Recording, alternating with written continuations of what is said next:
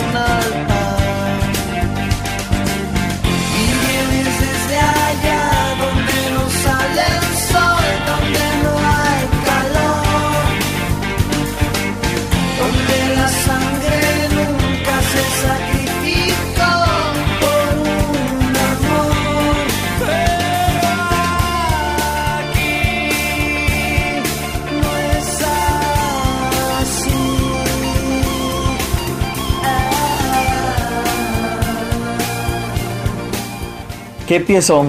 Este temazo fue lanzado en el disco Nervio del Volcán en 1994, sin duda el disco más importante de esta banda mexicana. Interpretaciones de la letra hay muchas, pero la que más me gusta trata de una persona que no se da cuenta de lo que es el amor y otra que sí lo conoce y está dispuesto a dárselo. Por ejemplo, al decir largas vidas siguen velando el sueño de un volcán, es una forma de expresar el largo tiempo que lleva esta persona sin saber lo que es el amor y el otro a la espera. En fin, la interpretación es abierta para esta canción.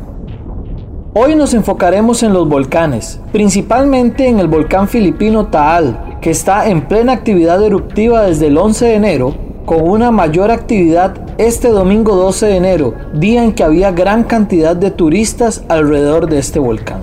Para conocer más detalles, hemos conversado directamente con el profesor universitario Carlos Mora, oriundo de Desamparados, San José, Costa Rica, que vive desde hace 10 años en Filipinas. El volcán Taal se ubica a unos 60 kilómetros de Manila, la capital de Filipinas. Este país forma parte del cinturón de fuego del Pacífico, donde se encuentran los terremotos de mayor magnitud y el 75% de los volcanes activos del mundo. El cuadro tectónico de Filipinas es súper complicado.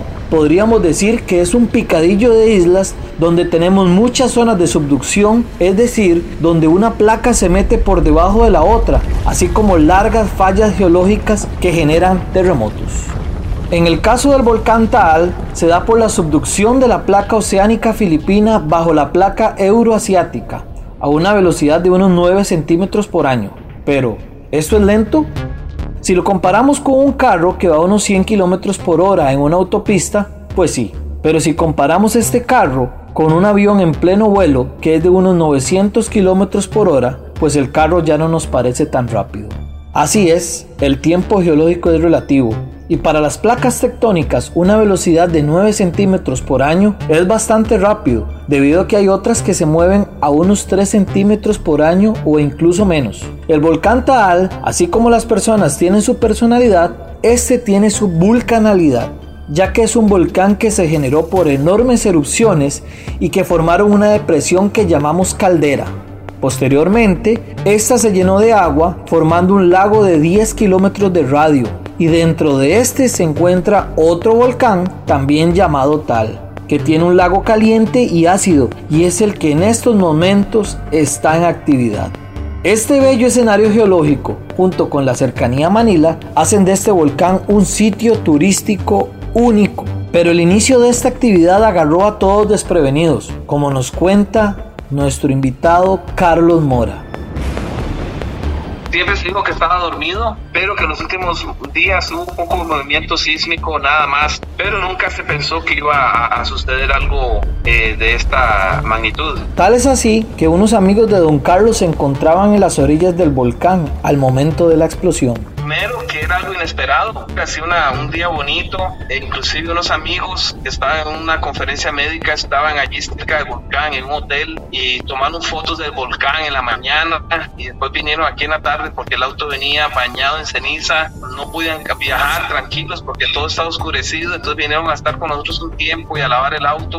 Eso fue que fue algo inesperado. Don Carlos vive en el poblado de Silán, a unos 15 kilómetros al norte de Tal. Nos contó sobre el peligro al que está expuesto y algunos detalles de la erupción. Bueno, lo que sí ha sucedido es, cayó bastante ceniza. Creo que una bendición fue cuando estaba cayendo hubo una pequeña lluvia, entonces hizo que la ceniza se asentara y ahorita todo está bastante gris, oscuro aquí en, el campus, que es un área muy verde. Ya, y lo que hemos eh, recibido son recomendaciones de no salir, de estar en la casa, de si salimos protegernos con alguna mascarilla o algún trapo húmedo para evitar algún, sobre todo problemas respiratorios. Pero la ceniza no oscura, es, es clara, un gris un poco más claro. Y así ha habido, es, hubo un olor fuerte de, de azufre, como un olor a azufre estas cenizas finas que nos explica don Carlos se forman cuando el gas caliente o el magma están cerca de la superficie e interactúan con el sistema rico en fluidos calientes del volcán, que nosotros llamamos sistema hidrotermal. Si lo comparamos con tener un sartén con aceite caliente,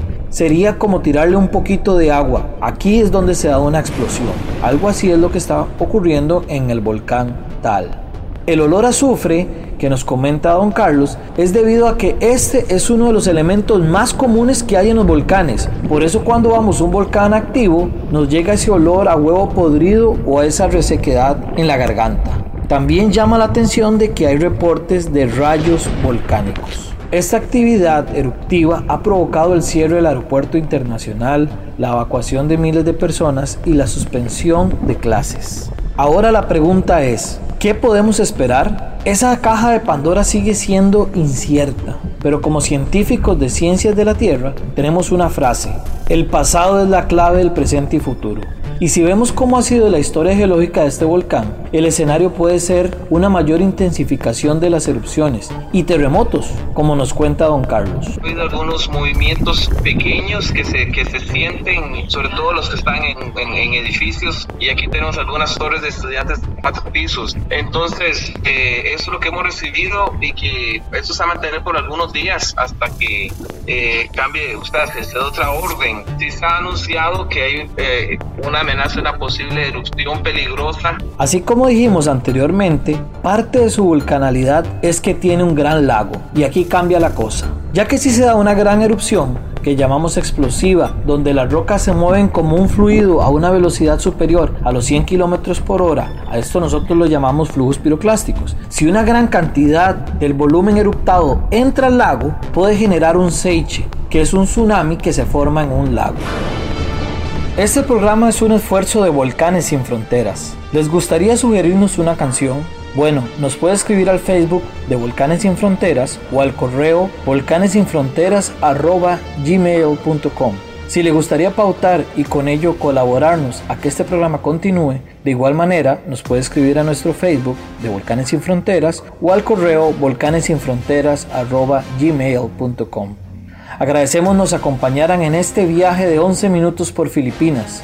Muchas gracias a don Carlos Mora y en nuestro Facebook pueden ver fotografías que él mismo ha tomado así como otras de sumo interés. Si les gustó el programa pueden compartirlo libremente estaremos sumamente agradecidos. En la edición, Eric Chacón se despide y su amigo Gino González de Rad Un abrazo explosivo. Nos seguimos escuchando.